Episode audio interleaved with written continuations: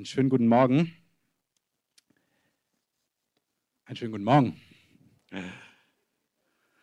Ich rede ja nicht mit einer Wand, sondern mit dir. Und Gott hat heute was für dich vorbereitet. Amen. Und das wollen wir mitnehmen, Herr. Jeder Einzelne für sich. Du weißt, wo jeder steht, ob uns zum Heulen zumute ist oder zum Lachen oder zum Jubeln, ob wir wissen heute Morgen, dass du mächtig bist oder ob wir verunsichert sind. Ich bete, dass du uns dort begegnest, wo wir stehen, Herr. Dass du jedem individuell ins Herz sprichst. Ich bete, dass du Bollwerke niederreißt. Ich bete, dass du Dinge aufrichtest, dass du Freiheit schenkst und dass du dich in deinem Geist mächtig in unserer Mitte bewegst. Und wir geben dir die Ehre. Wir danken dir, dass dein Blut den Preis bezahlt hat, wie wir gehört haben, und dass dein Blut Wege gebahnt hat, um von dir zu empfangen. Gnade um Gnade, Heilung, Freisetzung. Wir danken dir, dass in deiner Gegenwart auch Körper gesund werden, dass Herzen berührt werden und du auch wirklich Schalter umlegst. Da, wo wir, wo Dinge unfrei sind, dass heute Dinge frei werden. In deinem Namen, Jesus. Amen. Amen. Wir haben letzte Woche begonnen, über Josef zu sprechen oder haben uns kurz was über Josef angehört, Lektionen aus seinem Leben. Ihr habt euch bestimmt gemerkt, dass man großartige Träume nicht unbedingt zwingendermaßen weitererzählen muss und alle damit provozieren muss. Ähm, kann man aber. Und Gott möchte ein Volk vorbereiten, was fähig ist, mit Gunst und Segen zu leben und ausgestattet zu sein. Amen. Also Gott möchte wirklich, dass wir zugerüstet sind, dass wir die Herrlichkeit, die Gnade Gottes tragen können und daran nicht zu Fall werden. Und dafür bereitet Gott Menschen vor. Er bereitet Menschen vor, dass sie viel Einfluss haben können. Wir haben uns im Leben von Josef angeschaut. Wenn du da warst, erinnerst du dich vielleicht. Falls du nicht da warst, du kannst dir das immer kostenlos anhören auf unserer Homepage. Wir haben uns angeschaut, dass wie Gott es macht, ist, dass er Menschen, wenn er sie vorbereitet, und falls du dich fragst, bereitet er mich auch vor? Amen. Genau dich bereitet er auch vor, so wie er mich auch vorbereitet. Ähm, eine Art, was er macht, ist, Gott konfrontiert uns mit unseren Lebenslügen. Immer und immer wieder. Ihr erinnert euch an Josef, der hat ein Problem mit seinem Mantel gehabt und immer wieder ist ihm der Mantel zum Problem geworden. Erst bei seinen Brüdern, dann bei der Frau, die ihn festgehalten hat. Der Mantel war das Problem und du hast vielleicht auch so einen Mantel im Leben, dass du immer wieder das Gleiche, was Ähnliches dir geschieht und du dich fragst, was soll das eigentlich? Ich habe das Gefühl, ich renne immer wieder in so eine Situation. Und was Gott wirklich möchte, ist, dass unsere Identität, unser Wert, unsere Grundwahrheiten in unserem Herzen von ihm gestiftet werden. Amen. Er möchte, dass wir Sicherheit in ihm haben. Es gibt Dinge, wo Menschen dich verunsichern, wo sie genau das wieder sagen, eine Lebenssituation wie so ein Lebensgefühl hochholt. Und Gott macht das mit Absicht, wirklich, um dir die Wahrheit selber zu sagen. Gott möchte, dass du diese Wahrheiten von ich bin einsam, ich bin allein, ich bin nicht gesehen, ich bin komisch, ich bin falsch, ich bin, sieht Gott nicht, was auch immer dich quält, Grundfragen des Lebens. Gott wird uns immer wieder in Lebenssituationen bringen, bis wir spüren, dass wirklich wir mit dieser Frage zu Gott rennen müssen, damit Gott sie beantwortet. David wurde immer wieder verstoßen, immer wieder wurden ihm falsche Dinge ausgelegt. Und in der Wüste hat Gott zu ihm gesprochen, ich bin treu, ich bin da, du kannst dich auf mich verlassen, mein Wort für dich gilt und wir müssen diese Dinge von Gott hören. Und Gott wird nicht locker lassen, bis deine Identität in ihm und aus ihm gestiftet ist. Amen. Wir sollen nicht aus sekundären Dingen leben, die sind vergänglich, ich erinnere euch an den Satz, wer vom Applaus der Menschen lebt, stirbt durch ihre Kritik. Wenn deine Sicherheit in Menschen, in ihrer Stimme, in dem, was sie sagen, liegt, dann hast du keine feste, stabile Identität, keinen tiefen Frieden. Das Zweite, was Gott macht, ist, dass er uns immer wieder, auch bei Josef sehen wir das, eine Lektion lehrt, dass wir wirklich wissen, dass die entscheidenden Dinge in unserem Leben von ihm kommen und dass er dafür verantwortlich ist. Nicht nur, dass er der entscheidende Faktor ist im Kontext, ah ja, Gott kann es halt und ich kann es nicht, was auch stimmt, sondern vor allem, dass Gott als liebevoller Vater wirklich dafür sorgen möchte, dass du weißt, dass er sich um die Dinge kümmert. Hey, Gott ist verantwortlich für deine Ehe in erster Linie. Gott ist verantwortlich für dein Leben als Vater, als Mutter, für deine Finanzen, für deinen Job, für deine Berufung. Und es reicht nicht, dass wir das vom Hören sagen wissen, sondern in uns soll es einen Frieden geben, dass wir wissen, hey, Gott, mein Papa, ist wirklich dafür verantwortlich, dass die Dinge, die er mir verheißen hat, in meinem Leben zustande kommen. Amen. Nicht du. Jesus sagt, in Matthäus 11 lesen wir das, kommt her zu mir, alle, die ihr mühselig und beladen seid und er sagte, kommt, lernt von mir, kommt unter mein Joch. Der Herr sagt, ich möchte, dass du mit mir gemeinsam gehst, dass du von mir lernst, wie man lebt, ohne beladen und mühselig zu sein. Ist doch glorreich. Das Seminar von Jesus, zwei Punkte zum Freileben. Nicht beladen, nicht mühselig. Du sollst einen Lebensstil haben, so geborgen in Gott, so nah an seinem Herzen, dass du weißt, er ist verantwortlich für die Auftragslage in deiner Selbstständigkeit. Er ist verantwortlich, dass die Dinge in deinem Herz und im Herz deiner Lieben sich verändern. Er ist der entscheidende Faktor und nicht du. Und wer das wirklich spürt, hey, der hat ein Leben voller Frieden und das ist glorreich. Kommt her zu mir, sagt Jesus. Alle, die ihr mühselig seid, egal in welchem Bereich du mühselig bist, egal welcher Bereich anstrengend ist, Schule, Ausbildung, Finanzen, komm zu mir, wenn du beladen bist und lern von mir, wie man in Frieden mit Gott leben kann, dass man wirklich weiß, Gott trägt die Lasten und man selber ist frei. Amen. So lohnt sich zu leben. Das dritte, was wir gesagt haben, ist, wenn du diese ersten zwei Lektionen mitnimmst, wenn du wirklich gelernt hast, dass deine Identität in Gott ist, dass er dein Zuspruch ist, dass er derjenige ist, der dir Sicherheit gibt, der dir Wert gibt, wenn du gelernt hast, dass Gott der ist, der wirklich die Lasten trägt, der den Erfolg, das Gelingen in deinem Leben zustande bringt für alle Lebensbereiche, dann kann Gott dir Einfluss geben, weil dann wirst du deine Gunst, deine vielleicht Autorität, deine offenen Türen, deinen Einfluss, deinen Segen nicht verwenden, um dich selbst zu beweihräuchern, nicht nutzen, um daraus Identität zu ziehen, deine Leitungsposition, um endlich mal wertvoll zu sein, weil du jetzt mal der Chef bist, oder deine Gaben zeigen, damit jeder sieht, wie toll du das auch kannst, sondern du bist satt in Gott hast deinen Wert in ihm gefunden. Du musst auch nicht stark sein und dich durchboxen und ellenbogenmäßig leben, um irgendwie ans Ziel zu kommen und dein Ziel durchzusetzen, sondern wenn du in Gott satt geworden bist, wenn du weißt, Gott kümmert sich und Gott ist derjenige, der mich satt macht, dann wirst du deinen Segen und deinen Einfluss wirklich nutzen können für andere. Und das ist Gottes Ziel. Gott möchte ein Volk, was großen Einfluss hat, was offene Türen hat, was er richtig segnen kann. Wenn ich segnen sage, meine ich nicht nur Finanzen, aber ich meine auch Finanzen. Aber ich meine auch Gunst, offene Türen, Ansehen, eine Position, wo du eine Stimme wirst. Aber wo du diese Position nicht gebrauchst, ähm, um, wie gesagt, dich an anderen zu rächen, zu kontrollieren, dich selbst zu bereichern, sondern um anderen durch deine Position Gnade zu geben, Güte zu geben, Hilfe zu geben, sie zu unterstützen, um das Herz Jesu wirklich zu manifestieren. Das Problem in der Kirchengeschichte ist, dass wir in den meisten Fällen die Kirche nur gelernt hat, klein zu sein und schwach zu sein und unterdrückt zu sein. Und ich habe letzte Woche vorgelesen, dass auch diese Verheißungen vorhanden sind. Jesus hat gesagt, hey, wenn ihr an mich glaubt, dann werden euch Menschen hassen. Menschen werden euch ablehnen. Manche werden euch sogar töten. Das stimmt. Es gibt diesen Teil der Verheißungen, wenn man es Verheißung nennen kann. Ähm, aber das ist wahr. Das christliche Leben kann so aussehen, dass es einen Preis kostet. Aber Gott sucht eine Gemeinde, die Gunst tragen kann, die Herrlichkeit tragen kann. In Psalm 67, ich lese ihn euch ein bisschen mehr vor, letzte Woche habe ich euch nur einen Vers vorgelesen, da heißt es, Gott sei uns gnädig und er segne uns. Hey, das ist ein legitimes Gebet. Zu sagen, ey Gott, segne mich. Und ihr ist ja gar nicht demütig. Ist super demütig, weil die Bibel sagt, so darfst du beten. Gott, segne mich und lasse dein Angesicht leuchten über uns, dass man auf der Erde erkenne deinen Weg und unter allen Nationen deine Hilfe. Gott sagt, ich möchte, dass du einen Lebensstil lebst, wo du meine Gunst so auf dir ist, dass die ganze Welt erkennt, der ganze Prenzlauer Berg, deine ganze Arbeitsstelle, all deine Nachbarn, deine Familie, die denkt, das mit Gott ist doch Blödsinn, dass sie in deinem Leben sehen, irgendwie denken wir, Gott ist Blödsinn, aber du siehst wirklich gesegnet aus. Gut siehst du aus. Und immer besser. Jedes Weihnachten, wenn du wiederkommst, denken sie, Mann, du siehst viel besser aus dieses Jahr als letztes Jahr. Warum? Weil Gottes Hilfe bei dir ist, weil Gottes Gunst da ist, weil Gottes Segen auf dir ist. Amen. Es sollen dich preisen die Völker, es sollen dich preisen die Völker alle. Der Psalmist sagt hier, wenn der Segen Gottes sichtbar ist, ist die Frucht davon, dass die Völker den Segen sehen, so war es gedacht damals mit Israel, ein Volk inmitten der Erde sollte mit Gott leben, Gottes Segen sehen, sodass alle Völker drumherum sagen, ey, so ein Gott will ich auch. Das ist, was Werbung heute macht.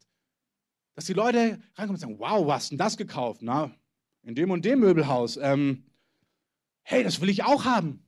Und so soll dein Leben aussehen, dass die Leute sich angucken, Mann, wo hast denn das her? Na, von Gott. Herr, und wieso gelingt denn das bei dir? Naja, weil Gott in meinem Leben ist.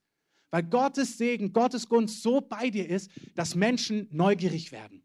Ein Lebensstil, dass wir ihnen nicht Antworten geben auf Fragen, die sie gar nicht stellen, sondern ein Lebensstil, dass die Leute Fragen stellen, dass du Fragen provozierst und sie Fragen stellen und du sie nur noch beantworten brauchst. Das wäre doch viel einfacher, oder? Amen. Es sollen sich freuen und jubeln die Völkerschaften. Du wirst die Völker richten in Geradheit, die Völkerschaften auf der Erde. Du wirst sie leiten. Es sollen dich preisen, die Völker. Hey, Gott denkt in Völkern. Gott möchte, dass ganze Völker, Matthäus 28, macht zu Jüngern alle Nationen. Da ist es nicht nur, macht ein paar Jünger in Nationen. Gott möchte, dass ganze Länder Gott erkennen. Gott möchte, dass ganze Länder die Größe, die Herrlichkeit Gottes sehen. Hey, Gott möchte, dass er bekannt ist in Deutschland. Amen. Nicht so ein Nischendasein, fünf Christen im Prenzlauer Berg oder ein paar da. Man sagt, weniger als ein halbes Prozent in Berlin kennt bisher den Herrn. Das wird sich gewaltig ändern. Amen. Und warum? Weil Gott Segen und Gunst auf seinem Volk ausgießt. Weil man sehen wird, der Gott ist mächtig. Da gehen die, da gehen die Blinden, wollte ich gerade sagen, das stimmt. Ähm, da gehen aber auch die Lahmen und die Blinden können sehen und die Tauben können hören. Da ist Frieden, die haben Liebe, die haben Barmherzigkeit. Ein Volk voller Gnade, voller Frieden, voller Liebe, voller Fürsorge und voller Kraft. Voller übernatürlicher Kraft. Amen. Die Erde gibt ihren Trag. Gott, Komma, unser Gott, Komma, wird uns segnen. Gott wird uns segnen und alle Enden der Erde werden ihn fürchten. Gott wird uns segnen. Gott wird zeigen, dass er gegenwärtig ist. Gott wird mit seiner Hilfe da sein. Gott wird mit seinem Zuspruch da sein. Gott wird dich führen und leiten, dass du nicht beladen bist, nicht mühselig bist. Und alle Enden der Erde werden Gott fürchten. Wenn überall Menschen aufstehen, die Gott so kennen, die seine Gunst so erleben, werden Menschen begeistert sein von Gott. Gott denkt in Nationen. Gott möchte, dass ganze Nationen sich zu ihm wenden. Deswegen möchte Gott seinem Volk Gunst geben. Ich möchte es nochmal sagen. Du bist wirklich berufen, die Gunst und die Herrlichkeit Gottes auf deinem Leben sichtbar werden zu lassen. Und viel zu lang wurden Christen, die Erfolg hatten, finanziellen oder Gunst oder offene Türen oder Autoritätspersonen, auch beäugt oder man hat es fast kritisch gesehen, aber Gott möchte das anders haben. Gott möchte seine Kinder ausstatten mit Exzellenz, mit Gaben, mit Talenten, die wir gut machen, mit übernatürlicher Kraft, sodass wir eine Stimme sind für Jesus. Und Gott ist aber so liebevoll, wie auch bei einem Josef, wo er sagt, ey, Sonne und Mond werden sich sogar vor dir verbeugen, die Brüder werden sich verbeugen, er soll der zweite Mann damals in einem Weltreich werden. Ägypten damals ähm, ist eine Weltmacht und er soll zweiter Mann dort im Staat werden. Aber was Gott wirklich auf dem Herzen ist, ist, dass Macht, Ehre, Gunst, Finanzen und all diese Dinge dich nicht korrumpieren können. Und da ist der entscheidende Punkt. Nicht du bist verantwortlich, dass das nicht passiert, sondern Gott ist dafür verantwortlich. Ich habe es folgendermaßen aufgeschrieben. Ähm,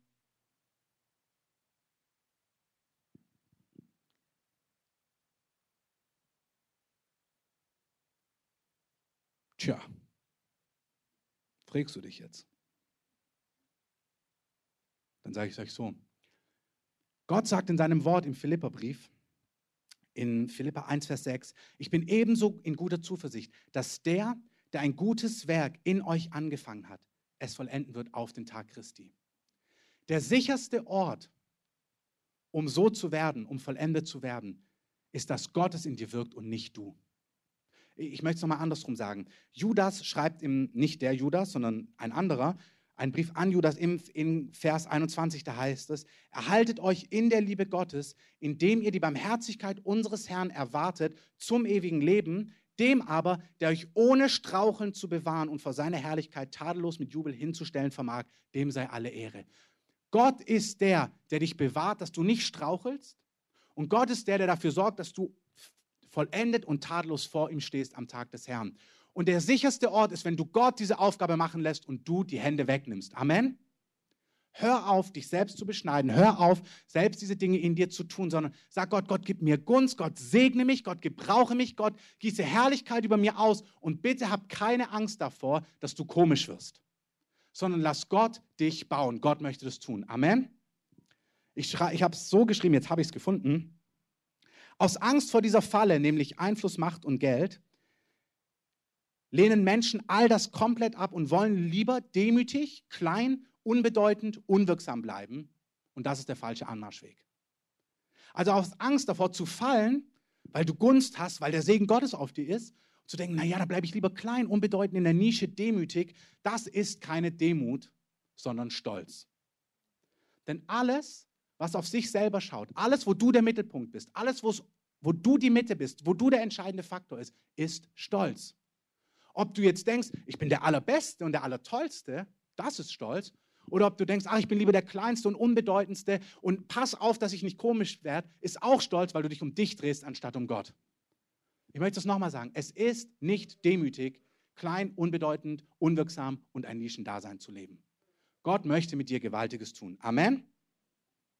Zweitens, entehren wir Gott und widerstehen wir dem, was er tun möchte. Wenn Gott sagt, ich habe dich zu großartigen berufen, ich habe dich berufen, dass die Enden der Erde dich fürchten, ich habe dich berufen, dass Nationen mich kennenlernen, dass Gruppen, deine Familie, Volksgruppen, Mitarbeiter, wer auch immer mich kennenlernt, ich habe dich berufen, dass meine Herrlichkeit auf dir ist und sagst, ach nö, dann ist das nicht demütig. Du entehrst Gott und du widerstehst Gott. Das gibt Gott keine Ehre. Du sollst eine Stimme sein. Du sollst eine Stimme haben. Und wenn du das Gefühl hast, ja, aber was passiert dann? Hey, lass das, Gott, lass das Gottes Aufgabe sein. Amen. Er, der dafür sorgen wird, dass du tadellos, ohne Straucheln und vollendet vor ihm stehen wirst. Ihm sei alle Ehre. Umso mehr du aufhörst, die Verantwortung dafür zu übernehmen, umso sicherer wirst du ans Ziel kommen. Umso mehr Verantwortung du übernimmst, dass du nicht komisch wirst, umso weniger wirst du ans Ziel kommen. Ich sage es nochmal. Umso mehr du Gott die Verantwortung gibst, dass du vollendet ans Ziel kommst, umso sicherer kommst du ans Ziel, vollendet, umso mehr du der entscheidende Faktor bist. Prost Mahlzeit. Drittens, wir übernehmen nicht die Verantwortung, uns vor Unheil, Fallen und Scheitern zu schützen. Das ist auch Stolz und funktioniert nicht, habe ich euch schon verraten. Der sicherste Ort ist dort, wo du dein Vertrauen auf ihn richtest, dass er es vollendet und dass du aufgibst, es von dir zu erwarten.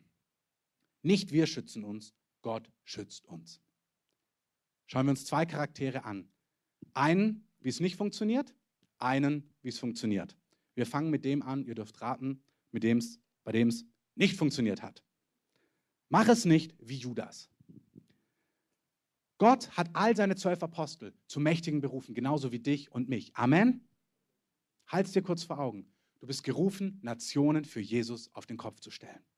Als die Apostel in der Apostelgeschichte, als sie charakterisiert werden, da heißt es, jene sind in die Stadt gekommen, die die Welt auf den Kopf gestellt haben.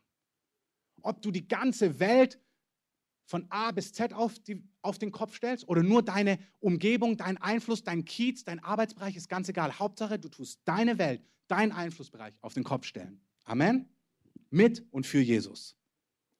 Alle zwölf Apostel waren berufen, für Jesus Gewaltiges zu tun einer seiner zwölf Apostel. Und hier ist ganz wichtig, Gott beruft niemand, um zu scheitern. Gott beruft nicht jemand und sagt, naja, aber du wirst der Bad Boy, sorry, bei dir hat es nicht gereicht. Na, ich brauche einen Verräter, nehme ich mal dich.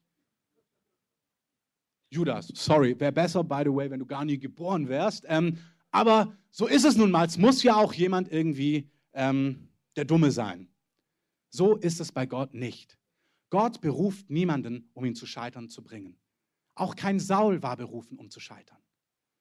Gott, der alles weiß, Gott, der morgen weiß, was geschieht, kann natürlich darüber sprechen, dass jemand ihn verraten wird. Er kann sogar den Preis nennen, für den er einst verraten werden wird, ohne dass er es festlegt, dass diese Person ihn verraten muss. Versteht ihr das? Gott hat niemand festgelegt darauf zu scheitern. Die Liebe glaubt alles. Die Liebe hofft alles. Gott glaubt das Beste. Gott weiß, was in 20, 30 Jahren in meinem, in deinem Leben von jedem Einzelnen auch hier auf der Erde ist. Aber die Liebe, Gott tut alles, damit der Mensch seinen Lauf zum Guten vollenden kann. Amen. In 1. Timotheus lesen wir, betet für alle, betet für Könige, betet für die, die Einfluss haben. Warum? Damit wir ein Leben in Frieden führen können, hier in unserem Land, weil Gott will, dass alle Menschen zur Erkenntnis der Wahrheit kommen. Amen. Ich sage es nochmal, Gott will, dass alle ihn erkennen. Amen. Und Gott wäre schizophren, wenn er gleichzeitig sagt, aber du nicht, du sollst der Böse werden. Nein. Gott hat Judas gerufen und Gott wollte Judas Herz gewinnen. Judas hatte ein Problem, so wie du und ich auch. Wir haben alle Probleme, stimmt's? Im Englischen sagt man Issues. Wenn du irgendwelche Themen hast, die dich angehen, wir haben sie alle. Und Gott ist Liebe. Gott ruft uns in seinen Dienst. Und das Problem von Judas, vielleicht wisst ihr es, war das Geld. Und Jesus macht ihn, Judas, zum Kassenwart. Ist ja auch mies. Ist ja voll mies eigentlich. Dann hätte ihn ja auch zum Trikot ähm, verantwortlich machen können oder zum Wegeplaner oder was auch immer oder zum Vorbeter oder ähm, beim Beten Auffänger der Leute, die umfallen. Hat er aber nicht. Er macht ihn zum Kassenwart. Judas Problem ist Geld und Jesus sagt, ich gebe dir mal die Kasse. Und dann lesen wir in Johannes 12, Vers 6, da gibt es so, da tut eine Frau aus Lobpreis ihr Öl ausgießen über Jesus, also sie investiert richtig viel Geld in eine Situation. Und dann kommt es übrigens immer ein Zeichen auch für den religiösen Geist, wenn Extravagantes für Jesus getan wird. Man kann über manche Sachen debattieren, das ist voll in Ordnung. Aber hier macht auch eine Person etwas Extravagantes für Jesus. Und das möchte ich euch sagen, es gibt Menschen, die machen extravagante Sachen für Gott. Hey, und Gott liebt das. Amen. Die geben extravagant Geld aus, um nach Afrika zu fliegen und Gottes Reich zu bauen. Hey, und Gott liebt es, wenn du sagst, ich gebe extravagant heute in diesen Korb rein für dieses Team. Ich gebe da mal richtig 150 Euro mit rein, damit die da hinfliegen können. Amen. Gott findet sowas richtig gut. Und Gott liebt dich auch, wenn du vorbeigehst. Aber Gott liebt nicht, wenn du Leute kritisierst, die extravagant für Jesus leben. Das floppt total. Wenn Menschen extravagant anbeten und du denkst, Mann, muss man die Hände so heben, man kann ja auch so Halleluja sagen.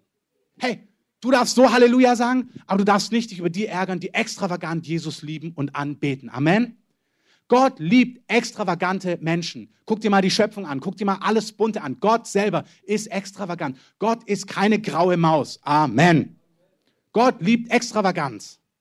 Gott liebt Größe, Gott liebt Freiheit, Gott liebt Lobpreis, Gott liebt Hingabe. Gott ist ein guter, lebendiger Gott. Amen. Wir haben eine Konferenz im Mai. Da kommt ein Mann aus den USA, der einen Dienst von Herrlichkeit hat. In dem seinen Gottesdienst wachsen Haare einfach nach, in einem Augenblick. Da haben Leute in einem Augenblick so viel Gewicht verloren, dass die Hosen nicht mehr passen. In einem Augenblick, weil er einen Dienst hat, wo die Herrlichkeit Gottes kommt. Glaubst oder glaubst nicht. Unten liegen die Flyer, 11. bis 13. Mai. Wir sind gerufen als Deutsche zu feiern, was Menschen tragen und nicht über Dinge zu stolpern als Deutsche. Erstmal analysieren. Man darf Dinge prüfen. Man darf Dinge testen. Aber wir müssen offen sein. Es gibt so viele Menschen, die was tragen, was wir nicht haben. Und wir sind gerufen, unser Herz zu öffnen, sagen, Herr, wir haben Hunger nach mehr von dir. Gott ist ein echter Typ, sage ich dir. Guck dir mal die Leute an, die Gott extravagant gebraucht. Die haben alle so eine extravagante Note, wo du denkst, musst du immer in weiß gekleidet sein und so über die Bühne? Wie auch immer, das ist einfach so. Es gibt auch so einen Prediger, den alle kennen. Wenn du den hörst, wie über Finanzen redet, da ist man irritiert, auch über andere Sachen. Es gibt keinen Mann Gottes, den ich in den letzten Jahren persönlich kennengelernt habe. Ob das Todd White ist, mit dem ich mich unterhalten habe, ob das der anderes ist, ob das also diese Matthew van der Steen, mit dem wir uns unterhalten haben, die bezeugen, dass sie nirgends die Gegenwart Gottes so gespürt haben, als im Treffen dieses Mannes in seinem weißen Gewand, der auch über Geld manchmal etwas komisch spricht. Ich bin nicht beurteilt, alles zu richten und zu verstehen, aber ich sehe, und ich muss auch nicht alles gutheißen, aber ich bin gerufen, offen zu sein und zu empfangen und nicht Dinge zu richten. Und wir als Deutsche dürfen das wirklich lernen. Amen. Genau so war jemand extravagant und hat richtig Jesus gesegnet. Und dann kommt Judas und sagt, ha, hätten wir das nicht den Armen geben sollen. Klingt fromm, klingt gut, war aber völlig religiös, ist auch meistens dann religiös. Aber in dem Fall ist es noch nicht mal religiös, sondern er sagte dies aber nicht, Johannes 12, Vers 6, weil er für die Armen besorgt war, sondern weil er ein Dieb war und die Kasse hatte und beiseite schaffte, was eingelegt war. Judas war ein Dieb. Wer hatte die Kasse? Judas. Jesus konfrontiert ihn mit seinem Problem. Und Gott macht das immer durchs Wort. Auch hier möchte ich das sagen. Jesus konfrontiert durch das Wort Gottes durch das geschriebene oder gesprochene Wort Gottes, durch prophetische Worte. Gott konfrontiert, indem du die Bibel liest und das Wort durchs Herz fährt. Jesus sagt, wenn ihr in mir bleibt, in meinem Wort, dann werdet ihr in der Wahrheit bleiben. Dann werdet ihr die Wahrheit erkennen und die Wahrheit wird euch frei machen. Wir müssen Männer und Frauen von Gottes Wort sein, weil Gottes Wort beschneidet, korrigiert, ermutigt und spricht zu uns. Amen. Da findest du die Antworten, die du brauchst. Sie sitzen abends am Lagerfeuer, alle zwölf, Judas auch, und es fehlt wieder Geld. Und Jesus sitzt mit seinen Jüngern da und dann fängt er an zu lernen und sagt, hey, eins ist ganz wichtig. Ihr könnt nicht Gott und Mammon dienen. Das wäre wie zwei Herren haben. Dann werdet ihr einen lieben und den anderen verachten. Ihr werdet einem anhängen und den anderen von euch stoßen. Entweder ihr lebt mit mir oder ihr lebt fürs Geld und für den Reichtum und den Wohlstand und die Dinge dieser Welt. Und guckt in die Runde. Und Judas sollte da sitzen und spüren, wow, das meint mich. Ich habe schon wieder Geld beiseite getan. Das Wort Gottes sollte dich überführen. Wenn du ein Wort hörst über Ehebruch, wenn du ein Wort hörst, dass Sexualität in die Ehe gehört, dann meint der Herr dich und er spricht zu dir. Und er sagt, arbeite damit. Frag nach, wenn du nicht verstehst, was es bedeutet. Aber überrenne Gottes Wort nicht. Lass dich von Gottes Wort treffen. Lass Gottes Wort in dein Herz gehen. Wenn Gott über Autoritäten spricht, über Ehren, über nicht lästern, wenn Gottes Wort Dinge aufzeigt, auch wenn Gottes Wort spricht, dass er der Mächtige ist, der heute heilt, dann hör Gottes Wort und lass dich von Gottes Wort treffen. Wenn Gott hier heute Morgen ermutigt, Wert zuspricht, Ermutigung zuspricht.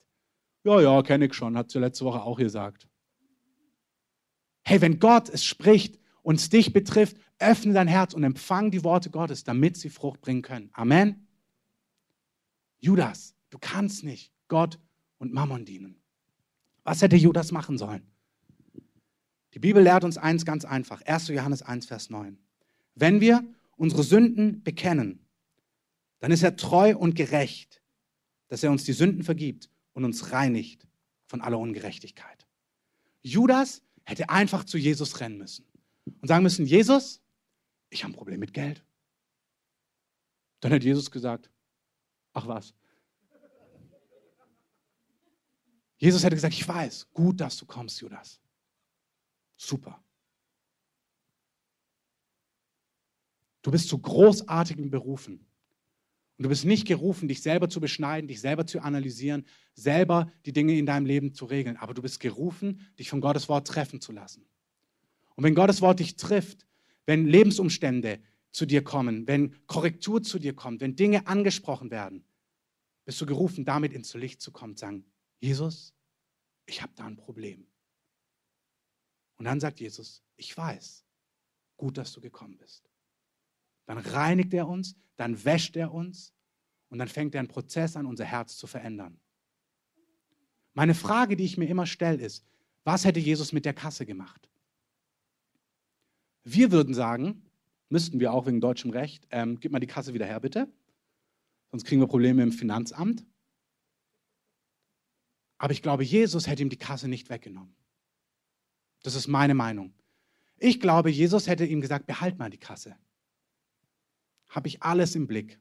Es geht gar nicht um die 15 Euro, die fehlen oder die 150 Euro, die fehlen. Es geht um dein Herz, Judas. Ich habe was viel Kostbares, was ich gewinnen will. Die 150 Euro, die du rausnimmst, sind gar nichts im Vergleich zu deinem Herz und deinem ewigen Leben. Hey, hör zu. Gott, du und dein Herz, dein Weg ist viel kostbarer als auf dem Weg, wo wir vielleicht drei, vier, fünf Mal fallen, wo ein bisschen Geld verloren geht oder all das. Das ist überhaupt nicht wichtig. Er hätte Judas die Kasse gegeben, meine Meinung, und hätte gesagt, Judas, das nächste Mal, wenn du was rausnehmen willst, renn mal zu mir, komm mal gleich zu mir. Guck mal, wann das passiert.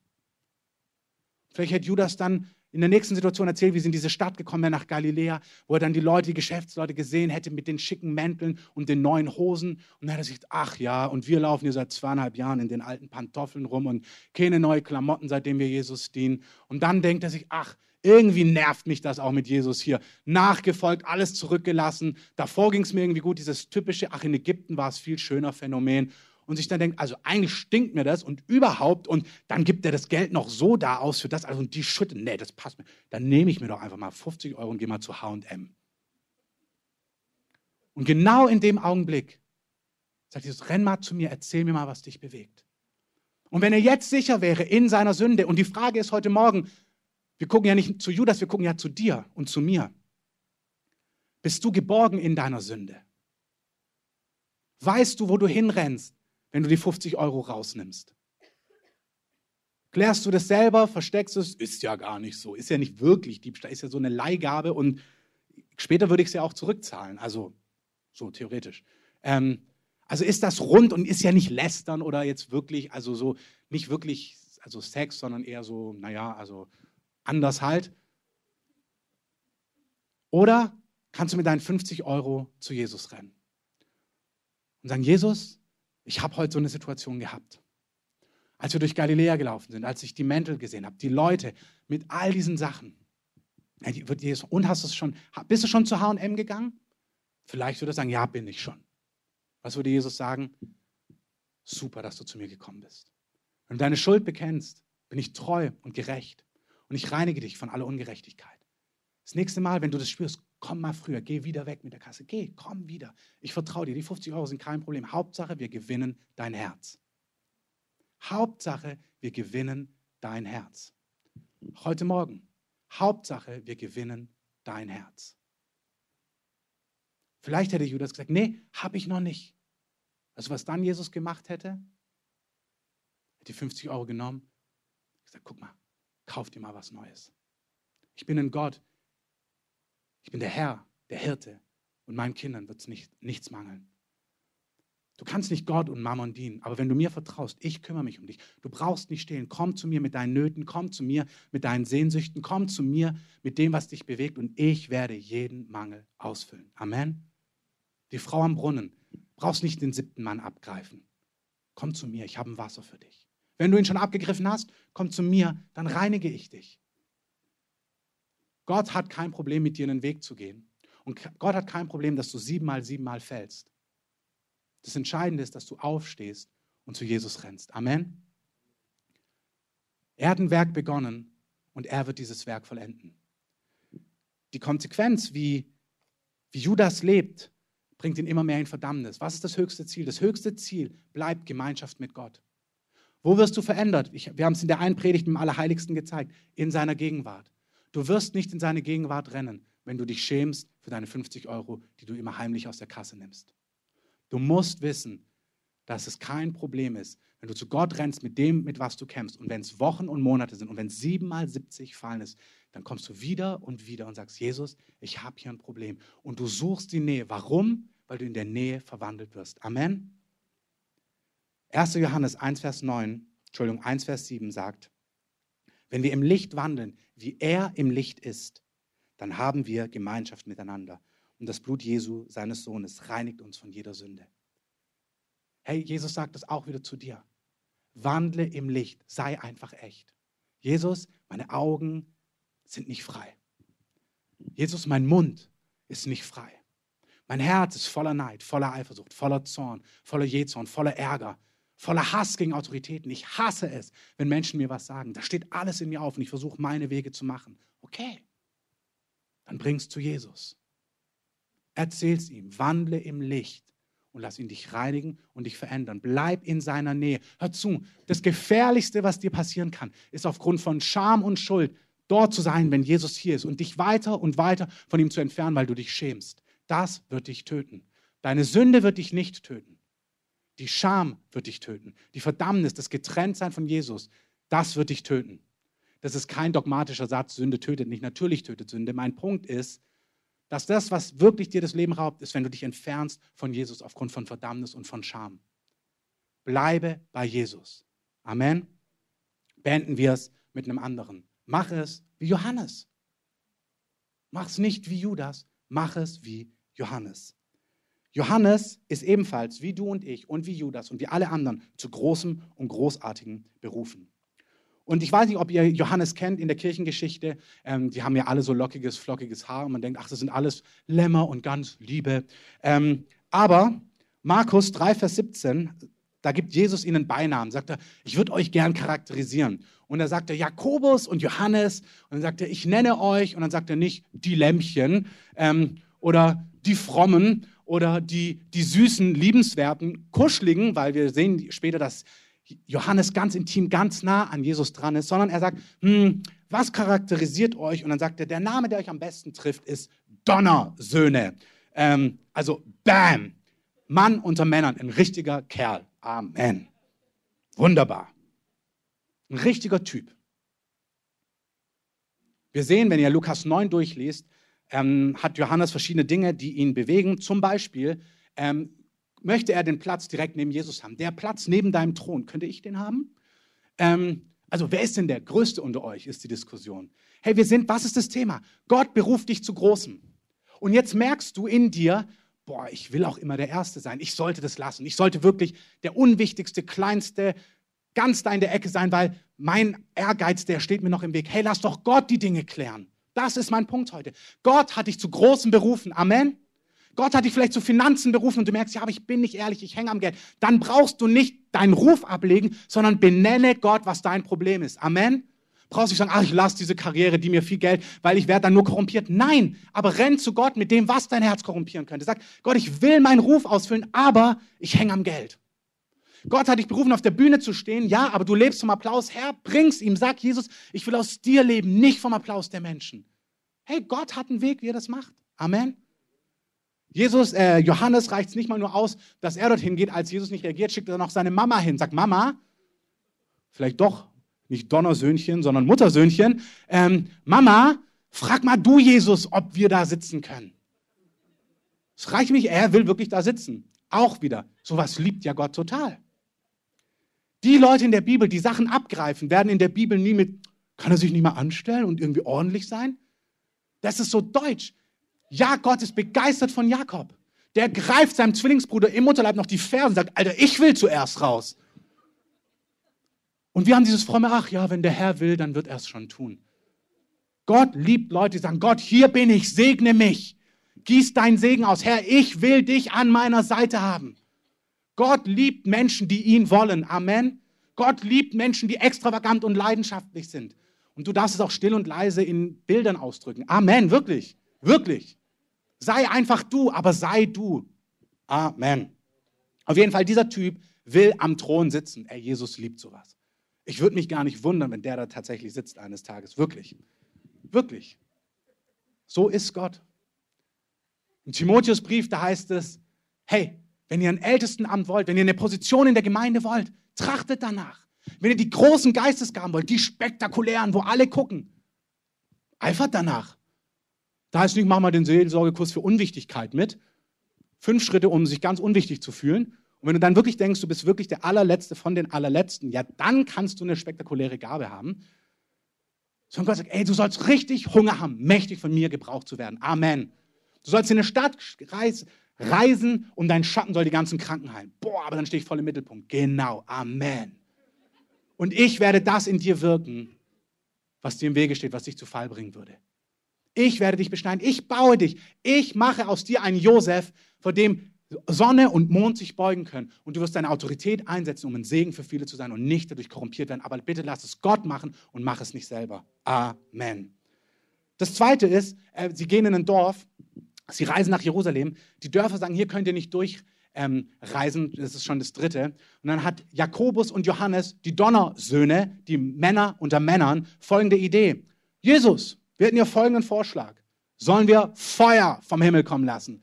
Das ganze Dorf richtig platt machen. Chaka! Was sagst du dazu? Genau das Gleiche. Wir würden sagen, okay, vielleicht sollten wir nochmal an deiner Motivation arbeiten. Sie sagen sogar, so wie Elia, auch noch biblisch begründet, sollen wir wie Elia Feuer vom Himmel kommen lassen. Ne? Und wollen das Lob, Bibelkunde 1, gut verstanden. Jesus nimmt ihnen die Autorität nicht weg. Nichts dergleichen. Er sagt ihnen, ja, nee, wisst ihr eigentlich, welches Geisteskind ihr seid? Das ist nicht Gott, der euch da inspiriert hat, by the way. Also nochmal, falls ihr nicht sicher wart, ob es der Heilige Geist war oder nein, nein, es war nicht der Heilige Geist. Try again. Ähm, Probier es nochmal, wo du denkst, echt, sollen sie nochmal probieren? Und was ist, wenn du mal nicht dabei bist, Jesus? Also, was passiert dann? Ähm, Gott ist da nicht nervös. Gott ist auch nicht nervös mit dir. Aber Gott will dich durch sein Wort treffen. Und wenn Gott was sagt über Ehebruch, dann meint er was zu Ehebruch. Er sagt, komm ins Licht damit. Komm ins Licht damit. Sprich mit jemand. Klär diese Dinge. Wir haben eine E-Mail bekommen ähm, aus Israel, unter anderem ein Wort auch von zwei Leuten, die dort sind, dass der Herr, ähm, dass, dass etwas wächst auch in unserer Mitte, was der Herr beleuchten möchte und aufzeigen möchte. Wenn du merkst, dass der Heilige Geist dich überführt und es Zeit ist, was ins Licht zu bringen, bring es ins Licht. Such dir jemanden, dem du vertraust und bring es ins Licht. Gott ist treu und gerecht und reinigt alle. Aber lass dich von Gottes Wort treffen. Amen. Das letzte ist, da gibt es eine Crew, die wollen nicht mit ihnen mitmachen. Da denkt sich Johannes, Also wir wollen, sollen wir denen wehren, sollen wir gegen die vorgehen, weil die wollen nicht mit uns mitreisen, wir wollen nicht so eine andere Gemeindegründung, so soll alles die Kreative sein oder alles dieses und jenes sein? Überhaupt nicht. Er sagt, ey, wenn die Leute nicht gegen mich sind, was denkst du eigentlich in solchen Parteien? Johannes, du hast nichts verstanden. Wenn sie nicht gegen mich sind, dann sind sie für mich. Er erklärt ihm was. Aber er, er verdammt ihn nicht, er klagt ihn nicht an, er nimmt ihm nicht seine Autorität weg, er sagt nicht, ach, der Ruf mit dir hier und so ist viel zu groß du solltest doch vielleicht irgendwie der, der Tellerwäscher sein, irgendwie funzt es nicht so. Du hast nicht den Charakter dazu. Gott wird den Charakter in dir entwickeln, den du brauchst, um die Berufung auszuleben, die er dir gegeben hat. Amen. Der letzte Gedanke, und das ist die Lösung für alles, und so heißt die Predigt. Wenn ihr Judas nehmt, ist der immer weiter weggegangen von Gott, weil er sich hat nicht treffen lassen. Du bist eingeladen, dich treffen zu lassen von Gottes Wort. Und wohin zu rennen? Richtig, zu Jesus. Sagen, Jesus, hier bin ich, hier ist mein Problem, hier sind die 50 Euro. Johannes nennt sich selber im ganzen Neuen Testament, im Johannesevangelium, benennt er sich selber, definiert er sich als den Jünger, so schreibt er von sich, den Jesus liebte. Das ist seine Identität. Der sagt, ey, Gott steht voll auf mich. Das ist meine Identität. Ich bin ein Donnersohn. Ich würde Feuer vom Himmel fallen lassen. Ich will der Erste sein. Ich will der Größte sein. Ich will nicht, dass die andere Gruppe was Eigenes macht. Ich will, dass alle bei uns sind, wo du denkst, Mann, was bist du eigentlich für ein Platzhirsch? Und dann sagt er aber, ich weiß, dass Gott richtig Lust an mir hat und mich richtig liebt. Und deswegen bin ich ganz nah an ihm dran. Amen. Und wie wird man Jesus ähnlich? Indem man ganz nah an ihm dran ist. Kann man aber nur, wenn man sich gut fühlt in seiner Nähe. Und dann kann es zwei Möglichkeiten. Entweder du fühlst dich gut, weil du denkst, du hast keine Fehler, falscher Weg. Oder du bist ganz nah, was Miri heute gesagt hat. Da ist so viel Licht, wenn du ganz nah an Jesus dran bist, dann siehst du jeden Tupfen auf deiner Scheibe. Guck mal, wenn die Sonne reinfällt, wie das aussieht auf deiner Scheibe. Da dachtest du, das Ding ist schon gut geputzt und dann denkst du, ach du liebe Zeit. So ist es auch bei dir. Du denkst, es sieht ganz gut aus jetzt. Und dann kommst du in Jesu Gegenwart, sein Licht und denkst, wow. Dann gibt es zwei Möglichkeiten. Ignorieren oder sagen, ich bin der Jünger, den Jesus liebt. Und zwar genauso. Mit all den Tupfen und Flecken und Punkten und Unvollkommenheiten. Genau den Typ, so wie er hier steht, oder die Typin, falls du dich diskriminiert fühlst, ähm, die liebt Gott mit ganzem Herzen. Amen. Wenn du nah an Jesus kommst, wirst du all deine Unvollkommenheit sehen. Entweder du fließt oder du lehnst dich an. Und ich lade dich ein, dich an seiner Brust anzulehnen. Weil wenn du ganz nah bist, dann wirst du wie er und sonst nirgends. Mein kleiner Sohn Jonathan zeigt mir das par excellence. Der liebt mich einfach und läuft mir, wenn ich in der Wohnung bin, wirklich überall hinterher, in jeden Raum. Laufe ich in die Küche, dann läuft er mit in die Küche, dann gehe ich auf die Toilette, dann läuft er mit auf die Toilette. Dann stand ich gestern in der Küche und habe mir die Nase, also habe so ein Taschentuch, so eine Zewa-Rolle von unten geholt, um mir die Nase zu putzen. Dann geht er auch hin, macht auch den Vorhang auf, reißt sich auch zu ihm ab, macht, legt es dann so hin. Er macht mir einfach alles nach. Genau dazu bist du auch gerufen. In großer Selbstverständlichkeit einfach Gott hinterherzulaufen. Ganz treu doof, möchte ich mal sagen. Da, wo er ist, da willst du auch sein. Da lehnst du dich an und wenn dich jemand fragt, wer bist denn du, was bist denn du für einer? Dann sagst du einfach, na, ich bin der, den Jesus liebt. Richtig lieb hat. Amen. Lasst uns aufstehen.